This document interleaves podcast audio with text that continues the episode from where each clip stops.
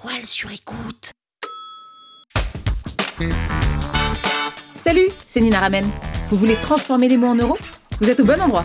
Un épisode par jour et vous aurez fait le tour. Vous aurez toujours les derniers mots. Power Angels.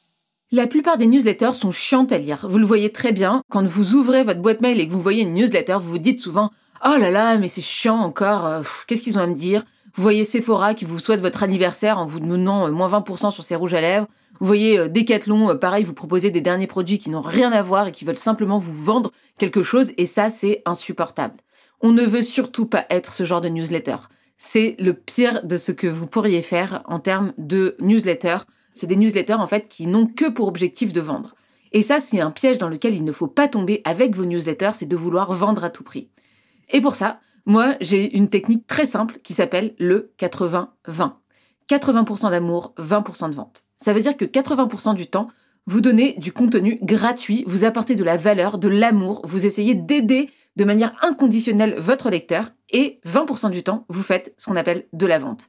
Sur votre newsletter, vous devez avoir envoyé 4 newsletters de contenu gratuit pour pouvoir avoir le droit d'en envoyer une seule qui vend et qui promeut votre produit.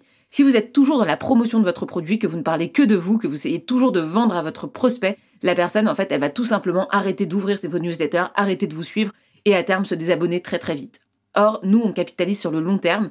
La personne, peut-être qu'elle n'est pas prête à vous acheter, peut-être que c'est pas le bon moment. On préfère entretenir une super relation avec elle, qu'elle se dise que vous êtes génial, que vous apportez une super valeur, plutôt que la saouler avec votre produit toute la journée, qu'elle n'achètera finalement pas. Je vous donne un exemple sur le contenu et la valeur que vous pourriez apporter, mais typiquement, si vous vendez des écharpes de portage pour les bébés ou du matériel pour les bébés, eh ben, vous pourriez très bien écrire un article sur les 10 indispensables quand on fait son sac de maternité. Bon, bah voilà, ça c'est un contenu qui apporte de la valeur. Vous n'êtes pas obligé derrière de dire achète ça, achète ça, achète ça. Évidemment que la personne, elle sait que vous vendez des produits de maternité, mais quelque part, vous l'amenez de manière intéressante, intelligente et en apportant de la valeur, surtout en prenant soin parce que vous avez envie qu'elle progresse. Moi, dans ma newsletter, je donne des leçons gratuites, je donne des cours gratuitement et je donne aussi des exercices, je fais des tutos. Je me donne énormément sur le contenu gratuit parce que, en fait, derrière, les gens, ils se disent, waouh, en fait, Nina, elle apporte tout ça gratuitement, mais quand on paye, qu'est-ce que ça doit être en or? Et c'est comme ça qu'en fait, les gens achètent mon produit. Donc, j'ai un produit de formation en ligne et derrière, ils se disent, ah bah ils sont pas du tout déçus parce que bah, c'est pas parce qu'on a consommé du contenu gratuit qu'on n'est pas content d'avoir du payant. Au contraire, c'est un peu comme quand on écoute Orelsan à la radio, bah, on est encore plus content après d'acheter son CD et d'aller à son concert. Donc donnez du gratuit à volonté, faites un maximum de gratuit pour avoir du payant, pour créer une relation sur le long terme et derrière pour convertir ce qu'on appelle des inconnus, je vous ai déjà dit, en amis et des amis qui vous aiment tellement qu'ils ont envie de vous acheter. Donc là, le but c'est de vous faire aimer. Le but c'est de donner envie aux gens de vous acheter parce qu'ils voient vraiment la valeur de ce que vous produisez. Donc la grande règle de cet épisode, c'est quoi? C'est le 80-20, 80%, d'amour, 20% de vente. S'il vous plaît, arrêtez de vendre, de ne faire que vendre et de promouvoir vos produits dans votre newsletter. Les gens finissent par savoir ce que vous vendez. Essayez plutôt de leur apporter de la valeur pour qu'ils se souviennent de vous le jour où ils auront besoin de vous acheter.